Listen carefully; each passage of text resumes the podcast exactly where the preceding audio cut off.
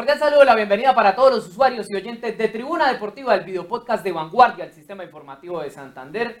Bienvenidos a este episodio del 29 de junio, ya se acabó el mes prácticamente, María Alejandra.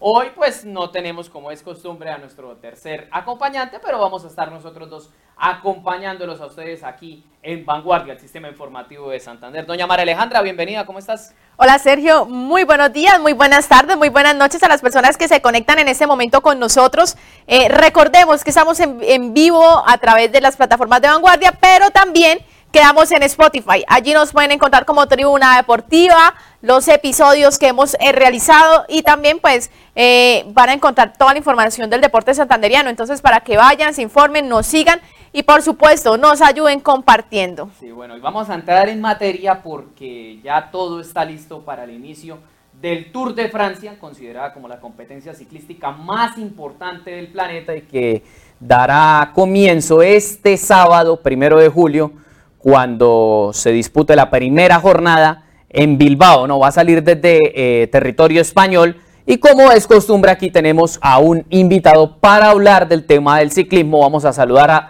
don Javier Ferreira. Él es docente de la Universidad Autónoma de Bucaramanga y también es especialista en ciclismo. Javier, bienvenido a Tribuna Deportiva. ¿Cómo está? ¿Cómo me le va? Hola Sergio, María Alejandra y a todos los oyentes y espectadores de Vanguardia. Eh, pues muy bien, muy contento de que me hayan invitado por aquí. Bueno, me imagino que también contento porque ya estamos a, se puede decir, menos de 48 horas de dar inicio el Tour de Francia 2023, donde seguramente vamos a ver ciclismo a alto nivel. Sí, señor, y también porque mañana empieza el Giro Donne, el Giro de Italia femenino, con la participación de Paula Patiño por Colombia en el equipo Movistar. Es la gregaria de lujo de Annemiek van Bleuten, ¿no? La actual, la campeona del Giro femenino 2023, 22, y pues quien va a defender la malla rosa este año también. Entonces tenemos, va a ser la semana entrante de ciclismo, termina la etapa del Giro femenino y entramos a ver la del Tour. Que mi jefa no se entere. no, y hay que madrugar bastante porque estas competencias por el tema del uso horario, pues eh, en, pasándola acá a Colombia, digamos, se puede decir que van empezando, diga usted, 5 o 6 de la mañana, muy temprano.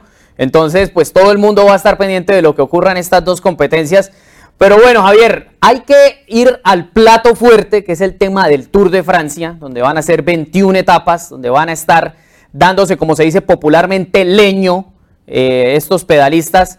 ¿Qué espera usted de este Tour de Francia 2023 en el que pues no va a estar Primo Roglic, pero seguramente vamos a ver un duelo espectacular entre Jonas Vingegaard y Tadej Pogachar, quienes son los grandes favoritos al título? ¿Cree usted que son los grandes favoritos y qué espera usted de esta batalla entre estos dos?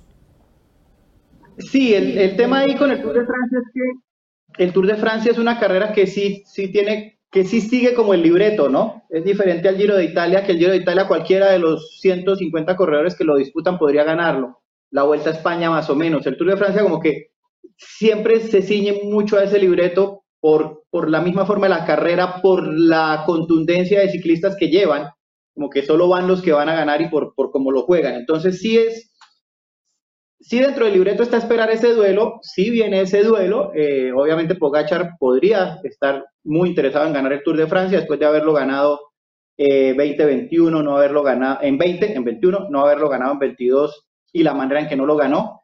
Eh, puede que este Vinegar viene como líder sólido, único del, de su equipo, el, el, Jumbo, el Jumbo Visma, el Jumbo Visma, y, eh, pero yo especialmente más por romanticismo, eh, no descarto que puedan aparecer lo que llamamos outsiders, ¿no? Algún ciclista que no sea uno de ellos dos que pueda llegar a aparecer ahí en la jugada y hacer que el Tour de Francia sea más emocionante que ver el duelo Vinegar eh, Pogachar por, por la malla, por la malla, por el jaune, ¿no? Por, por, la camiseta de líder del Tour. Podríamos meter, yo estoy muy emocionado con eh, lo que pueda hacer David Daudu este año y muy emocionado con lo que podría hacer eh, Ben O'Connor de la G2R también, buscando más bien el podio, ¿no? Pero ojo, porque insisto que aunque va el libreto, este Tour de Francia es un tour que además se presta muchísimo para un escalador. Eh, siendo romántico, ¿cómo es? Eh, eh, añorando lo que no deberíamos añorar, este es un Tour de Francia que Nairo Quintana podría ganar perfectamente. Eh, tiene solamente 20, una etapa crono de 22.4 kilómetros de contrarreloj en, en un semillano y en un ascenso. O sea, es un Tour de Francia para escaladores definitivamente, o para gente que se comporta muy bien en la montaña.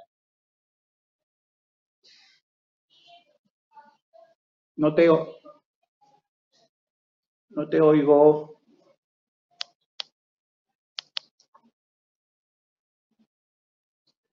Alejandra y Sergio, no los oigo. Javier, vamos, estamos teniendo un problema de conexión. Ya vamos ahí a volver. Vamos a ver si ya, ya nos escucha Javi.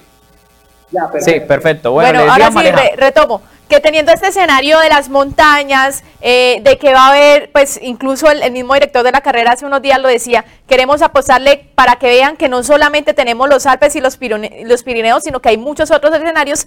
A mí me gustaría apostarle, ¿por qué no? A un Richard Carapaz, un latinoamericano que lo ha hecho bien y que va a tener un muy buen equipo, un equipo que ya conoce y que ya ha estado en la carrera, como lo es el caso de los colombianos Rigoberto Urán y Esteban Chávez, que de seguro estarán ahí apoyando al ecuatoriano.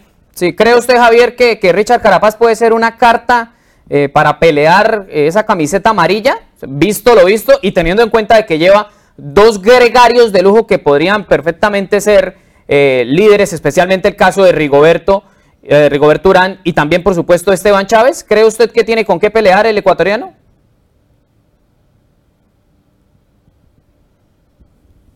Pino de la temporada pasada.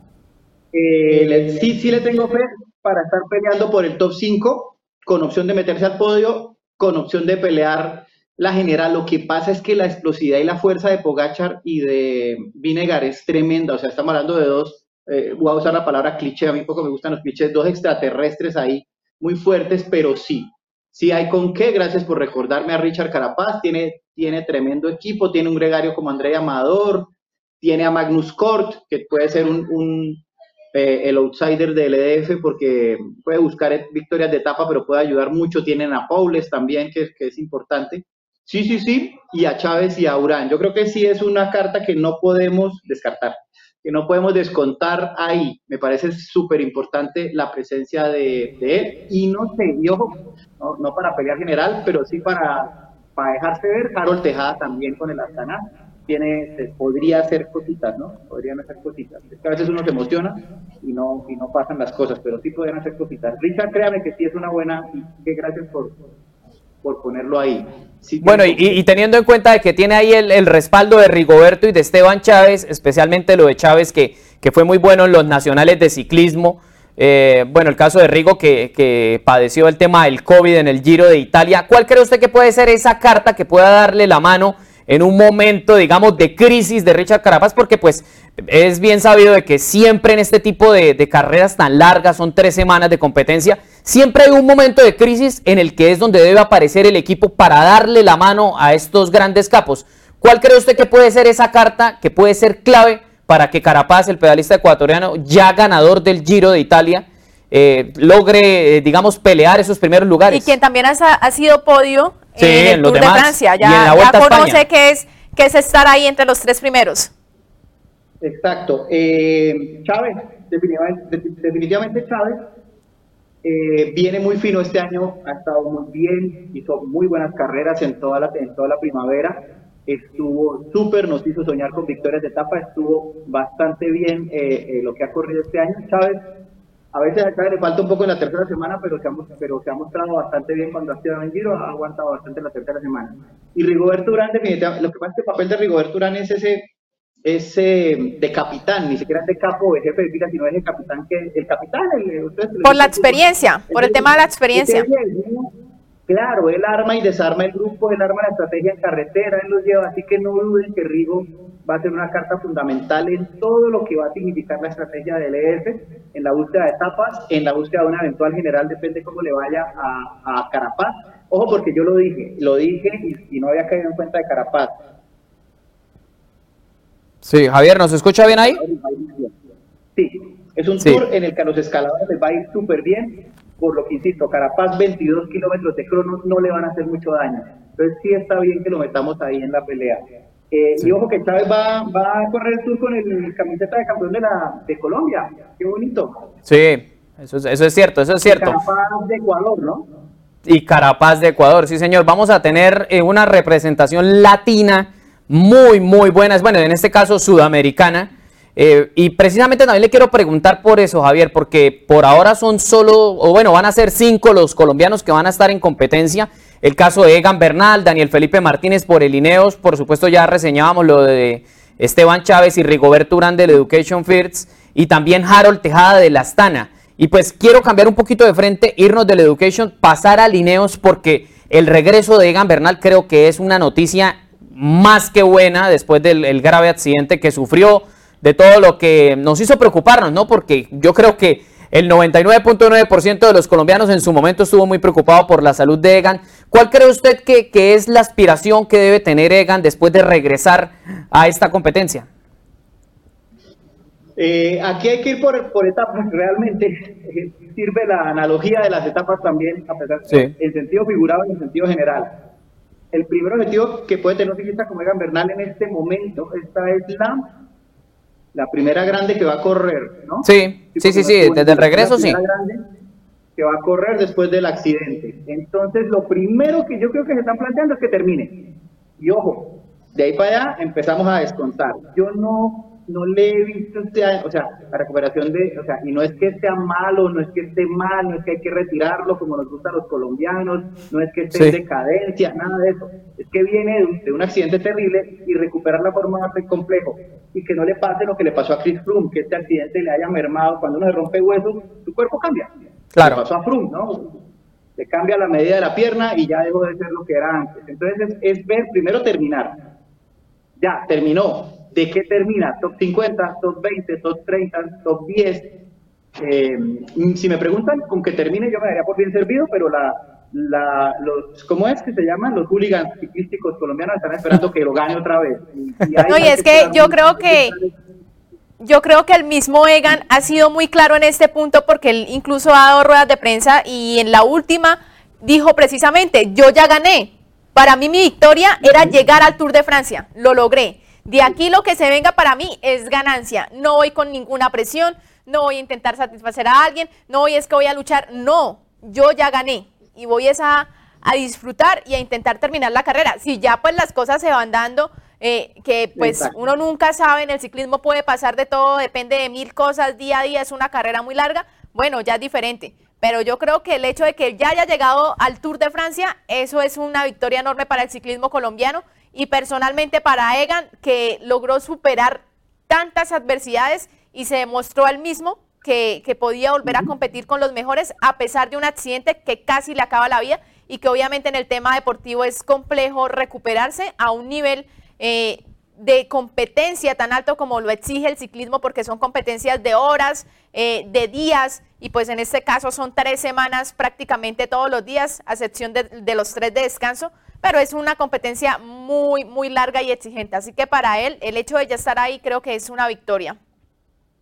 Exacto, y ya empezar a ver de qué lo termina. Si logra entrar al top 10, maravilloso. Porque este tampoco es el tour que venga Egan a ganar, lo que dice eh, María Alejandra. Es ya llegó y ya viene. Es que, es que recupera el cuerpo, o sea, el accidente de Egan no fue, no fue algo tan sencillo, o sea, recuperar el cuerpo, pero totalmente de acuerdo. ¿Qué pasa con Ineos Martínez, no? ¿Qué pasa con Ineos? Felipe.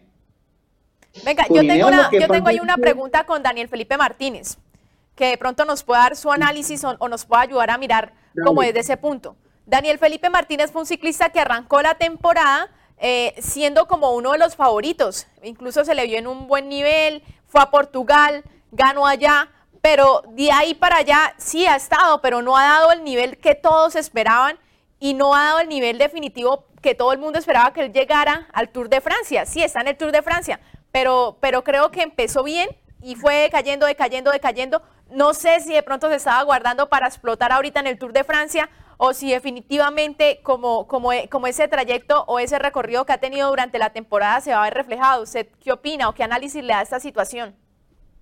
Yo precisamente iba a decirles eso, que no hay que hacer muchos globos con Daniel Martínez y siempre insistiré, esto es un análisis que no es personal, o sea, no es que yo odie el ciclismo colombiano, sino que a veces llamo a la calma de que porque hay dos colombianos tienen que ganar y no.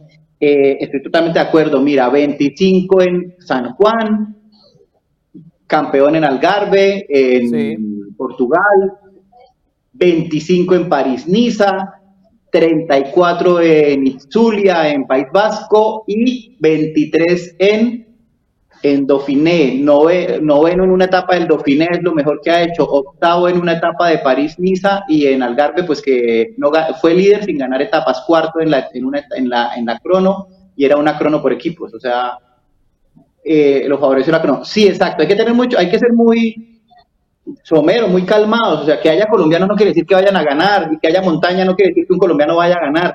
Eh, y, el, y, ahí también viene a qué va a jugar el Ineos. El Ineos era el equipo más fuerte cuando era Sky, y ahora van a jugar, no, tiene una no se les ve una estrategia clara. ¿Quién es el jefe de fila?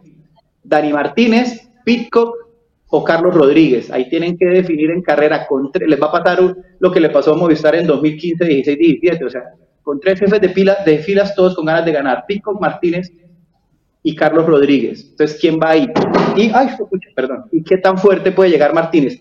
Ojo, porque también yo le tengo un poquito de fe, lo que no tengo fe es a la estructura, o sea, no hay una estructura clara de qué quiere, qué quiere y qué quiere el INEOS, ¿no? Quiere general, pero pues tendría que jugársela por alguno. Si se la juega por Rodríguez... un equipo definido, por así decirlo, hasta el momento. Claro, entonces, entonces si es Dani, podría pelearla porque tendría equipo, pero si se la juegan por Carlos Rodríguez, Dani ya no tiene nada que hacer más que ser gregario, ¿cierto?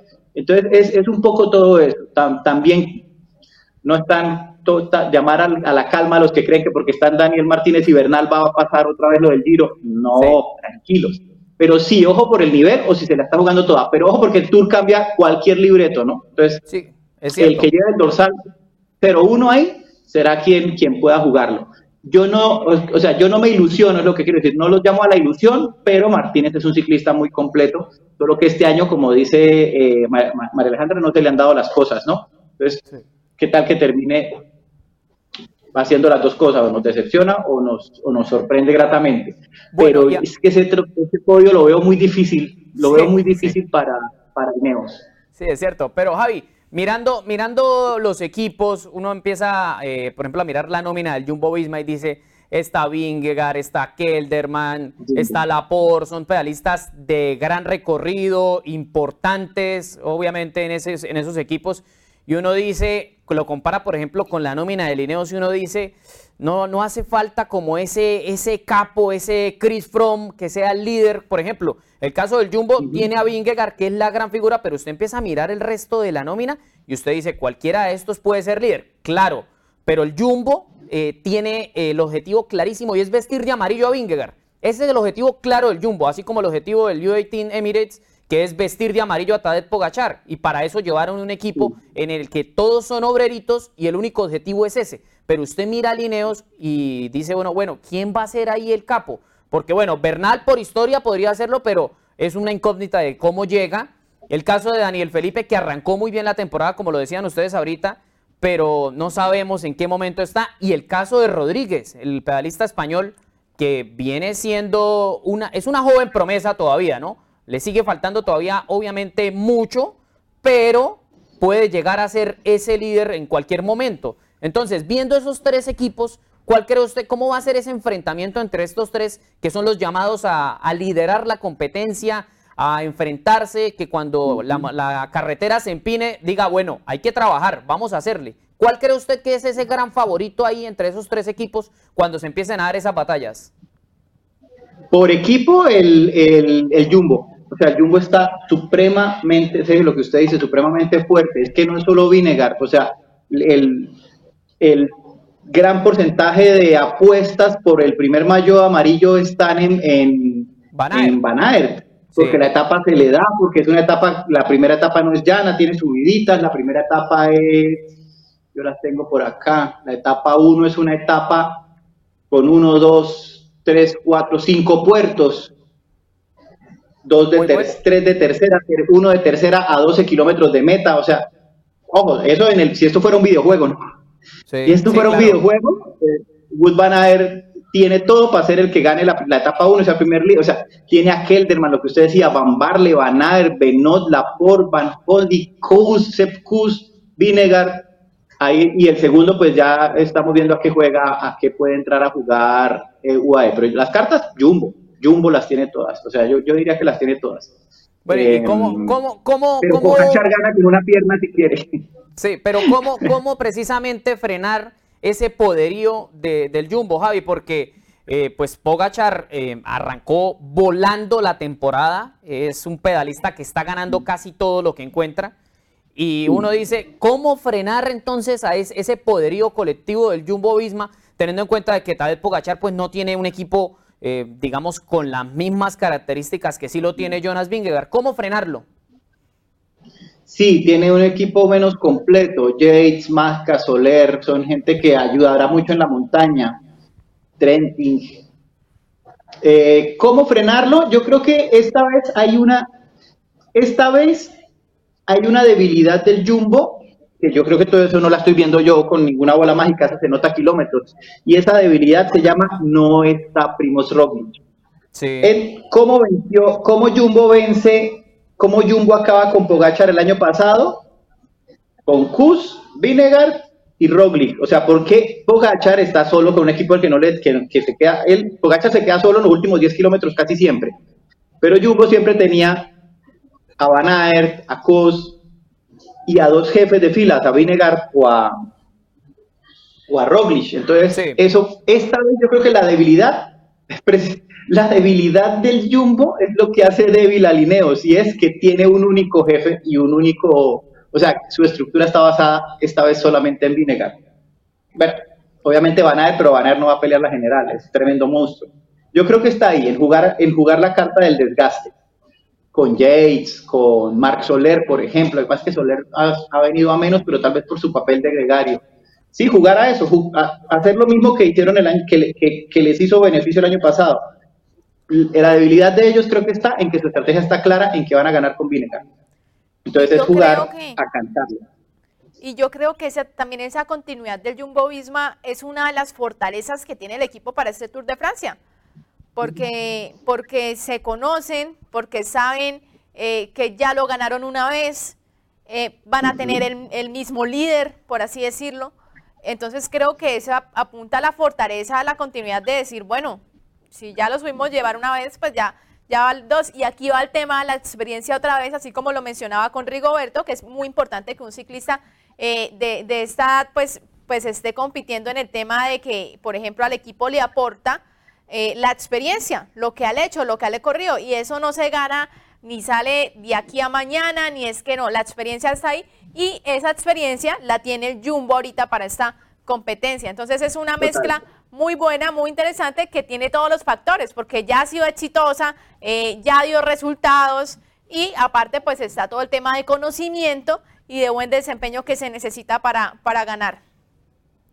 Hay una cosa que tiene también a favor dentro de esa experiencia, lo que tú dices, y está Kelderman, ¿no? A Virko Kelderman, que ha corrido no sé cuántos Tour de Francia, un ciclista de treinta y tantos años, treinta y, Treinta y dos años. Experimentado ya. Eh, Claro, es esa, ese que le ayuda como a bajémosle, bajémosle. Vinegar tiene creo que 22. Pero sí es esa experiencia. Yo, pero creo que ahí lo que hay que hacer es jugar a, desgastar, a desgastar a Vinegar, a, hacer lo que se le olvide comer, a hacer lo que se le olvide y, desgastarlo. Pero ahora Vinegar, le tengo acá un dato. Tiene 26 años, ha logrado 23 victorias y en el 2023 lleva 12 de ellas.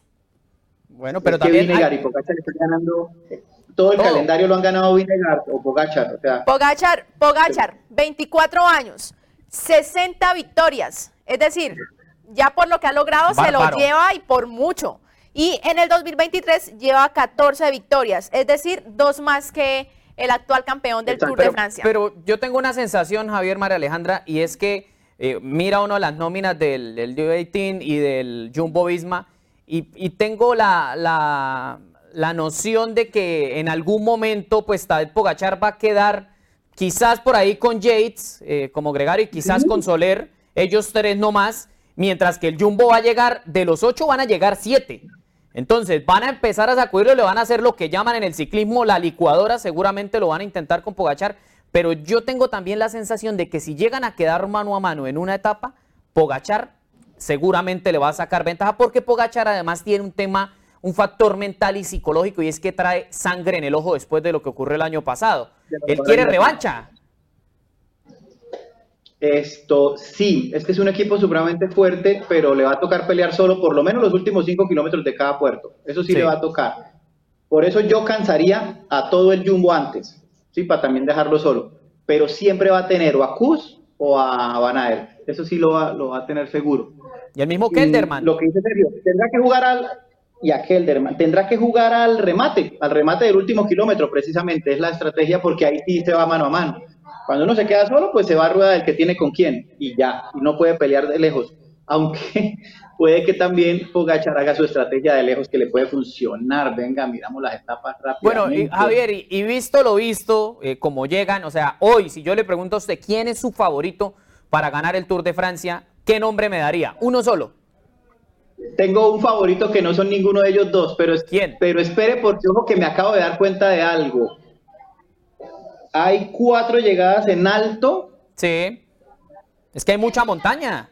Hay, hay, más o menos ocho, ocho etapas de montaña montaña. De las 21 hay ocho. Pero no terminan en alto. ¿Qué es lo que dice Javier? Cuatro con llegada en alto, pero ojo con las cuatro llegadas en alto, que eso no es tan emocionante. Una, una, dos.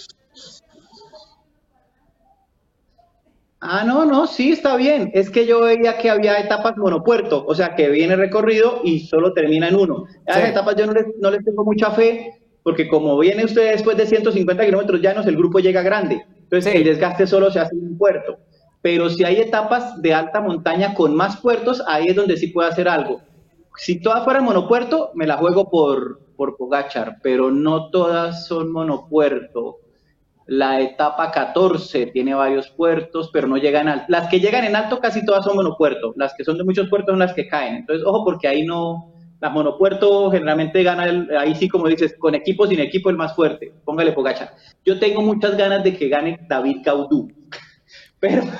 Bueno, complicado, ¿no? Vamos a hacer que, ¿Qué pasa con Ahí se la pongo, Sergio, ¿no hablamos en el, el 30 del qué? Bueno, pero, pero una cosa es, una cosa es lo que, lo que usted quiere y otra cosa es lo que usted cree que puede pasar. No, eso repite Vinegar. En el, si fuera un juego de video, repite Vinegar. Eh, si fuera un juego de video. Pero. Eh, puede que Pogachar venga, venga con ganas de ganar de todo, viene supremamente fuerte. Eh, ¿Quién más? ¿Qué otro líder de equipo tengamos por aquí? Gaudí, bueno, el caso de Jay Hindley, ¿no? Que hizo un buen giro el año pasado. Yo creo, en mi caso yo creo que gana Vinegar, pero le voy a colocar toda la fe a Richard Carapaz. Richard Carapaz. ¿Tiene, ¿tiene con qué? ¿Tiene con qué? Es montaña, es latinoamericano, Además tiene, pues no porque sea latinoamericano, pero tiene la historia de, de, bueno, aquí salen muy buenos ciclistas y además tiene equipo, tiene la experiencia de Rigoberto Urán. Y perro viejo la ha techado. Exacto, tiene el tema de, Esteban Chávez que también viene en un muy buen nivel. Así que yo, si hablamos de eso, le, le, coloco toda la fe a Richard Carapaz. Vea, ese, ese es uno de los eh, tapados, Javier. Sí, Richard Carapaz y además Alejandra viene tapado. O sea, mientras todo el mundo va a estar mirándose, él puede hacer sus... No descartemos a Carapaz, pero... Eh, Miren que incluso así fue, yo sé que el Giro y el Tour es diferente, pero en el momento cuando él, da su salto en el Giro, nadie sabía quién era Richard Carapaz. Y de un momento a otro, eh, llega, coge y, bueno, se destapa la carta y aparece el, ecuatoriano, que ahí es cuando empiezas a sorprender y cuando empieza a sonar en distintas carreras. Entonces, si, si lo hizo en un giro, ¿por qué no en un tour? Sí, que son competencias distintas, sí, es cierto, momentos distintos también, pero ya ha pasado ahí, por debajo de la mesa, por así decirlo. Eh, totalmente de acuerdo. Y hay otro que por su rendimiento en los últimos tres tours no está muy en la cuenta, pero que este año ha estado interesante, Román Bardet. Yo, no sé, es que yo sigo soñando que gane un francés nuevamente el tour. Oiga, ¿hace, ¿hace eh, cuánto no pasa? Ahí le está colocando todo el romanticismo a la carrera. ¿Desde cuándo, Javi? Desde el 85, que ganó Bernalino. Desde Bernalino, imagínese usted, muchísimos años. Va a ser 40 años en dos años. ¿20 qué años? 20... 30 y... 37 años. 38. 37 años. El último francés fue Bernalino en el 85, precisamente. Imagínese usted, o sea, yo, yo ni siquiera había nacido. Ni siquiera había nacido, eh, imagínese usted. Bueno, mentiras, ahora sí pongámonos serios sin romanticismo. Mm, pero es que María Alejandra ya se jugó a Carapaz. y no juguemos a, a Vinegar Pogachar, ¿no? No juguemos a Vinegar Pogachar. Bueno, si, si lo Eh, sacamos, yo, mi, pe- mi, ahí está. Mi ciclista escogido es Carapaz. Carapaz. ¿Y usted, Javier? Ben O'Connor. Bueno, Ben y el, y el suyo, Sergio. Yo me quiero ir con Jay Hindley. Tengo el Jay presentimiento. Hindley es bueno. Es un pedalista que soporta muy bien en montaña, no cede mucho tiempo y es, es bastante constante. Usted lo ve, siempre va ahí tapadito, eh, sin mucho desgaste, aguantando, pero no sé por qué tengo el presentimiento de que a Esteban Chávez le va a ir muy bien.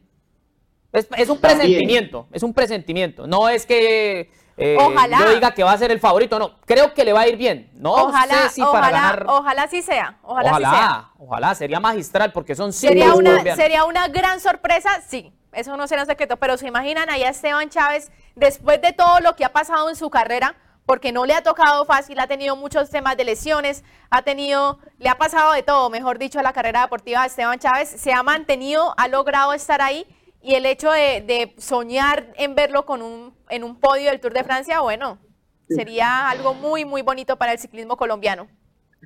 Sí, Chávez, no, no tenemos que descartarlo, está súper fino. Ojo, lo que acabamos de decir es con ellos, perdón, sin ellos, pero no descartemos aún con ellos ahí. Pucha, Alejandra, yo no, usted me, me- me dejó gringo, yo a Carapaz le veo cara, sí, aún. No, y además, Y a, y a yo lo veo, yo lo veo metiéndose en medio del que gane, como segundo, tercero. Pero ojo, si esto fuera un juego de video. sí, es cierto. Pero vea, vamos a Aquí repasar, por ejemplo. Javier, an- antes de, de ir finalizando, vea, repasemos la nómina del Education First. Richard Carapaz, Andrei Amador, un gregario de mil batallas que tuvo su paso por Movistar. El caso de eh, Alberto Betiol, eh, bueno, yo, eh, Joan Esteban Chávez, Magnus Cor Nielsen, que este es especialista en cazar etapas. El caso de Sí. Nelson, Nelson Powlets, que también eh, lo hace muy bien. James Shop y Rigobert Urán. Usted mira esa nómina y no tiene mucho que envidiarle a otras, como por ejemplo la de Lu Aitin. Usted empieza a comparar y dice, bueno, hay, hay con qué pelear. Sí, eh, y sobre todo que también hay que buscar etapas con los con ellos. O sea, yo a Chávez lo quiero ver ganando una etapa también. Pero es que tienen un, un- llevaron un muy buen combo. O sea, ese combo del, del EF está supremamente fuerte. Eh, y hay equipos que van venidos a menos también. El Astana no le veo mucho. Al Coffee no le veo mucho. Sí, sí, yo creo que, le- a ver, buenas trombas tienen el Jumbo. Es que Ineos. UAE no sé si es una buena tromba. A mí Ineos no me termina de Es convencer. que a mí, a mí el Ineos no me convence por el tema de que no hay una estructura. Sí, pero, No hay pero un líder definido. Muchos líderes. Sí, muchos Bueno, pero- líderes, mire, tienen Pisco, Kiato, o sea, pero en el equipo de Pogachar está Adam Yates y Mar Soler, no. Pero hay no un líder cualquier. definido. Sí, sí, sí, pero, eh, Es o decir, sea, todos saben que ahí van a trabajar para Pogachar. pero el punto, el punto de Javier es eh, que si hay un líder definido, el, el Javier se refiere es como tal a la estructura del equipo, si sí tienen con qué pelear de manera colectiva. y todos son buenísimos. Dios, Movi- no, no, crea hay, con qué, hay con qué. Van a ser Movistar 21 tiene etapas. Javier. 21 etapas que Movistar arrancan este también. sábado. Movistar va enterito, el AG2R va muy bien. Mire, Movistar tiene a Pedrero, Pedrero es tremendo, a Izaguirre, Sí. a Jorgensen y a más. Oye, no, hablaba de Enric Más. Enric Más también. Puede Enric ser. Más es porque, porque no es carismático, entonces uno no quiere que gane, pero Enric Más puede ser un podio, ¿no? Pero, pero ¿a usted no le parece, Javier, que los pedalistas españoles muchas veces les pasa lo de los aguacates, los quieren madurar a punta de prensa? ¿A punta de periódico? Sí. Apunta periódico, total. Sí, a mí me parece. Ay, ojo, ojo que hablemos de un español que me interesa mucho, Juan P. López. ¿En qué equipo? Juan, Juan P. López es del Trek. Juan Pedro López también puede ser ahí un. Juan Pedro López puede ser una sorpresa, no para general, pero sí top 10, top 5, etapa. Juan Pedro López puede ser un Y buen. ahí va a estar Tony Galopán también en ese equipo. Tony Galopan, sí, está Sí. Galopan, Giro Ciccone, Quinn Simmons, Esquel Moxe. Uy, pero es que tampoco hay mucho equipo. Jasper Stuyven y Matt Pedersen. Y también veo por acá sí, a Mikel Landa, ¿no? Del Bahrein y el caso del Bora, donde va a estar Emanuel Bushman y también vamos a tener ahí a, Jay Hindley, que era el que a mí me suena como favorito. Tengo el presentimiento de que es, va, va a terminar pegando duro en el Tour precisamente por el aguante, por las capacidades que tiene y por la categoría de pedalista que es. Si bien no es un escalador nato, como el caso, diga usted, eh, Daniel Felipe o Pogachar o el mismo Vingegaard que suben muy bien, Jay Hindley se defiende, se defiende. No, es, no, no creo que vaya a ser un pedalista que vaya a ir a atacar como tal eh, en los puertos de montaña, pero se va a defender muy bien. Y seguramente aquí vamos a estar analizando todo lo que ocurra en este Tour de Francia que comienza este sábado y que va a tener 21 etapas. Esto va a estar para alquilar balcón esa batalla entre Pogachar y Vingegaard. Javier, antes de despedirnos, un único favorito para ganar el Tour, no el que usted quiera, el que cree. Eh, Vinegar. Vinegar. va a ser este lugar. Repito. Carapaz. Por equipo, por todo. Bueno, yo creo. Em, por equipo sí, es que Vingegaard viene muy bien, pero le voy a poner las fichitas a Pogachar. Y creo que Jay Hindley va a estar ahí también peleando. Pero si me van a elegir ya como tal, eh, mirándolos todos, yo creo que Pogachar. Tengo el presentimiento de que se va a desquitar deportivamente de lo que ocurrió el año pasado, donde intentó atacarlo muchísimas veces a Vingegaard y jamás logró soltarlo. si Carapaz hace podio, nos vamos de hamburguesa los tres y yo pago. Que así sea. Esperamos. Entonces vamos a hacerle fuerza Carapaz. bueno, Javi, muchísimas gracias por estar aquí en tribuna. ¿Cómo? Carapaz tiene mucho con qué. Gracias por la invitación. Aleja, Sergio, Vanguardia, gracias por, por invitarme a esto. Un abrazo y siempre es un gusto hablar con usted y siempre, por ejemplo, eh, la gratitud por estar ahí conectado con nosotros, por estar aquí en Tribuna Deportiva analizando lo que es el ciclismo, porque repetimos, el Tour de Francia está a punto de comenzar a rodar. Javier, muchísimas gracias y también me despido de María Alejandra. Gracias, Maleja.